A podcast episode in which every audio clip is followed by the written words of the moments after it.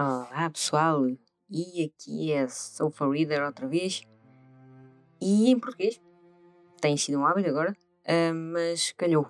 Calhou porque uh, este livro foi muito rapidamente traduzido para português, de espanhol para português, e não vou estar a fazer uma resenha em espanhol porque uh, o meu espanhol é bom, mas não é tão bom para o trazer para o podcast. E então estava a pensar, ah, eu falo assim português mesmo.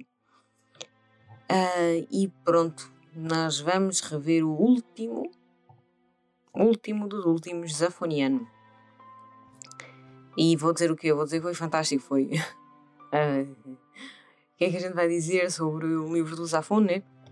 Um, eu sou fã da série já há bastante tempo. Um, eu já li, ah, já li há uns anos. Uh, e depois voltei a ler quando saiu O Labirinto dos Espíritos, que foi o último livro. Um, reli os três e depois li o quarto, porque havia muita coisa que já não me lembrava e, e pronto, né? E, um, e o Labirinto dos Espíritos acaba por fazer o final e uh, todas as peças do puzzle têm que se encaixar e têm que se encaixar na tua cabeça. E então eu pensei, então vou, vou reler e coisa. E foi numa altura em que eu não tinha o podcast ainda, uh, portanto, né? Um, não fiz review nem nada disso, mas um, eu gostava de vos dar indicação de como associar este livro, que são vários contos do autor e que estão relacionados com um, a saga do Cemitério dos Livros Perdidos. então, estes são 11 contos do autor, uh, sendo que só dois dos contos não estão relacionados com esta saga uh, vocês podem ler sem ter uh, spoiler nada. Uh, os outros estão relacionados com a saga e com vários períodos de, de pronto, né, de, de, cada livro. Ou seja, há, há livros que estão relacionados com alguns contos e é isso que eu vos queria falar um, e seria talvez uma ideia interessante uh, para vocês né, irem um, alternando né, um, vocês terem uma ordem de leitura um, para ir alternando uh, entre os livros, para ser assim uma coisa talvez mais leve, uh, talvez mais, uh, pronto, né, não tão, um, não tão pesado, digamos, e que seja talvez mais leve ler uns contozinhos pelo meio. em vez de estar ali a ler a, a saga toda assim de seguida, assim brota. Enfim, um, então de certa maneira passa a ser mais leve e passa a ser mais uh, uh, né? assim, um entretenimento diferente. Um, enfim, uh, se vocês já leram a saga toda, como eu, um, vocês podem ir para, um, para este livro como se fosse uma forma saudosista né? de, de lembrança do autor e de lembrança de todo aquele universo do cemitério dos livros perdidos.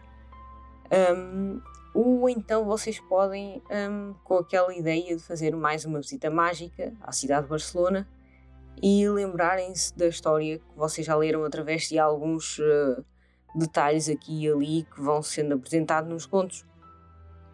E que é bastante interessante. Um, e está muito bem conseguido assim para um, eu digo que né, fãs como eu ou fãs como vocês que estão aqui a ouvir o, o podcast certeza né, porque vocês estarem com a curiosidade, uh, creio que, ou se vocês estão curiosos pela, por esta obra, uh, isto é bastante interessante de, de, ver toda a saga em, em pequenos pormenores e em pequenos desfechos uh, que se encontram e fecham em si próprios. Um, e que envolvem também um bocadinho de fantasia e sobrenatural, assim, aquele um, realismo mágico a Lazafon. que é envolver um bocadinho do sobrenatural com uma espécie de realismo mágico, assim, eh, algo muito típico dele. Um, e pronto, né? Uh, eu recomendo sempre esta saga. Um, quando vocês querem ler ou querem começar a ler, é muito interessante vocês lerem pela ordem de publicação. Ou seja, seria então a, a Sombra do Vento, seria depois o Jogo do Anjo, o Prisioneiro do Céu e um, O Labirinto dos Espíritos, que é a conclusão de tudo. Uh, no entanto, se vocês já leram um, algum dos livros que está pelo meio, como O Jogo do Anjo, ou até talvez O Prisioneiro do Céu, mas eu vejo que algumas pessoas já começaram a ler o, o Jogo do Anjo antes de, antes de ler A Sombra do Vento. Também é possível, porque um, são partes da história, não é não está tudo concluído ainda. Um, e vocês se começaram, por exemplo, a ler o Jogo do Anjo, então uh, podem também um, continuar a saga lendo A Sombra do Vento, O Prisioneiro do Céu e depois acabar com o Labirinto dos Espíritos.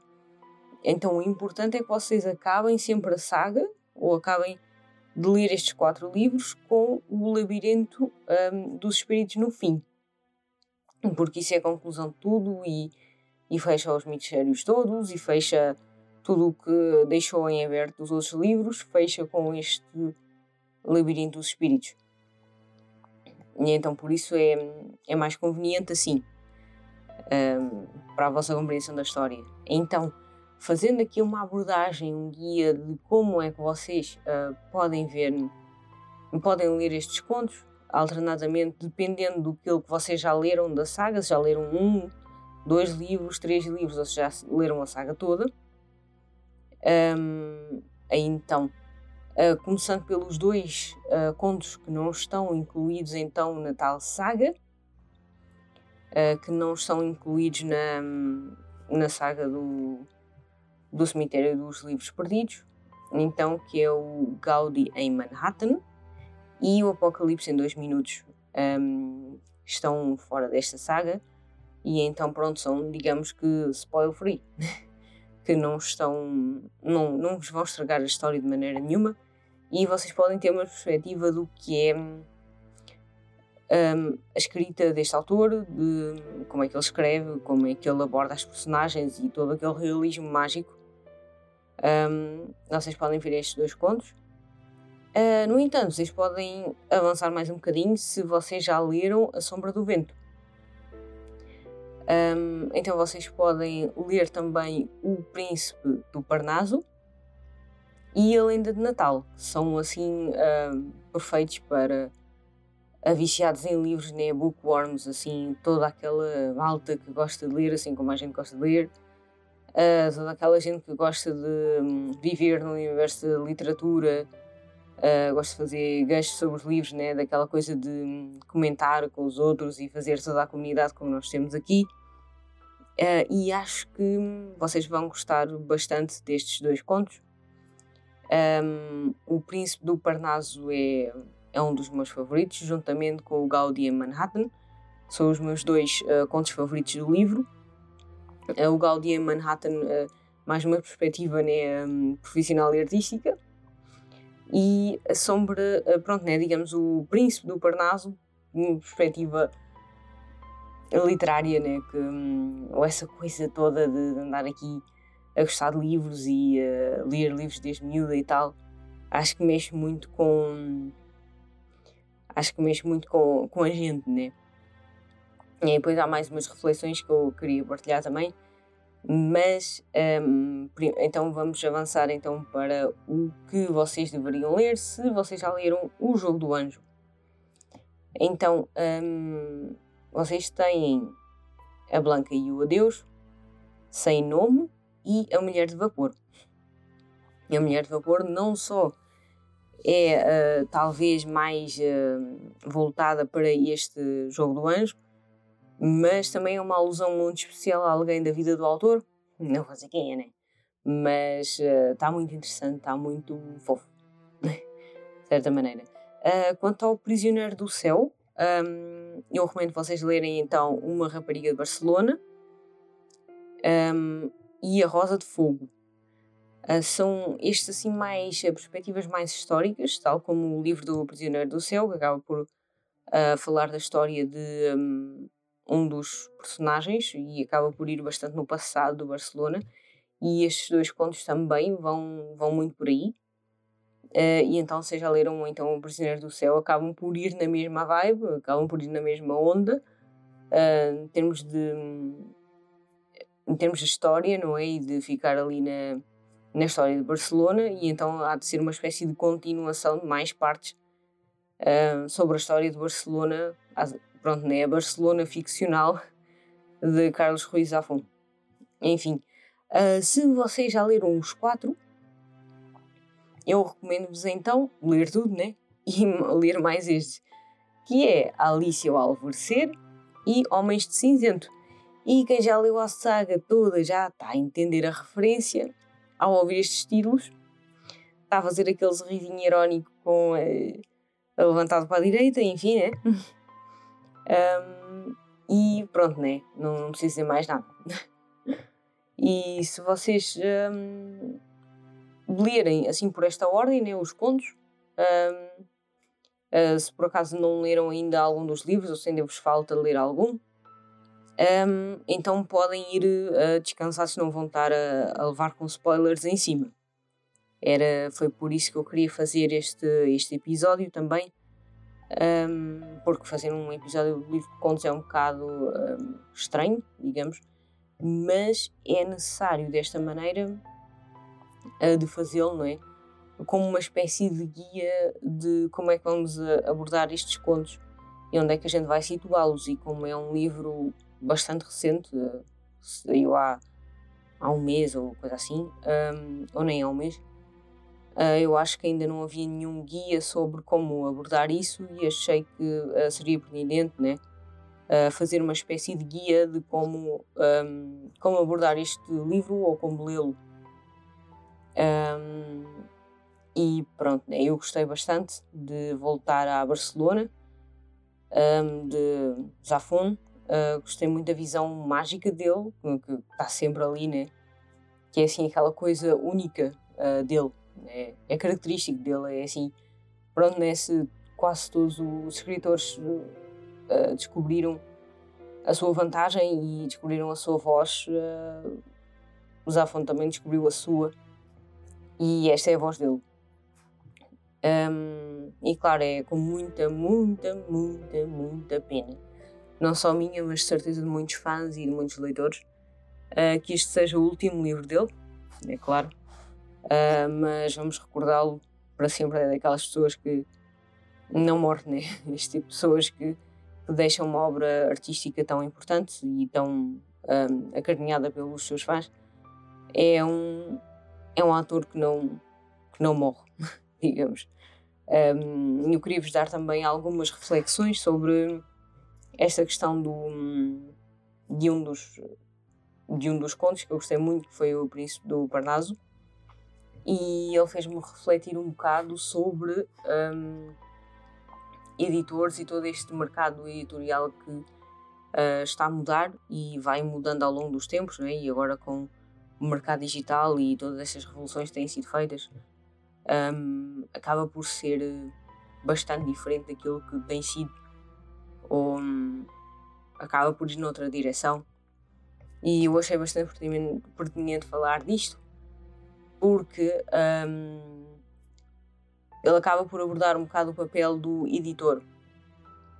Um, enfim, um, o papel do editor é um bocado abordado aqui, um, porque não é quando a indústria do livro surgiu há bastante tempo atrás, uh, era necessário que um, os livros fossem escolhidos por alguém, uh, por editoras no caso, uh, que fossem também corrigidos, um, porque infelizmente né, o autor também não dá, não dá para tudo, porque tem a criar uma história fantástica e tudo mais, mas há sempre um erro gramatical ou enfim, é de contexto ou alguma coisa assim, há sempre coisas a ser alteradas.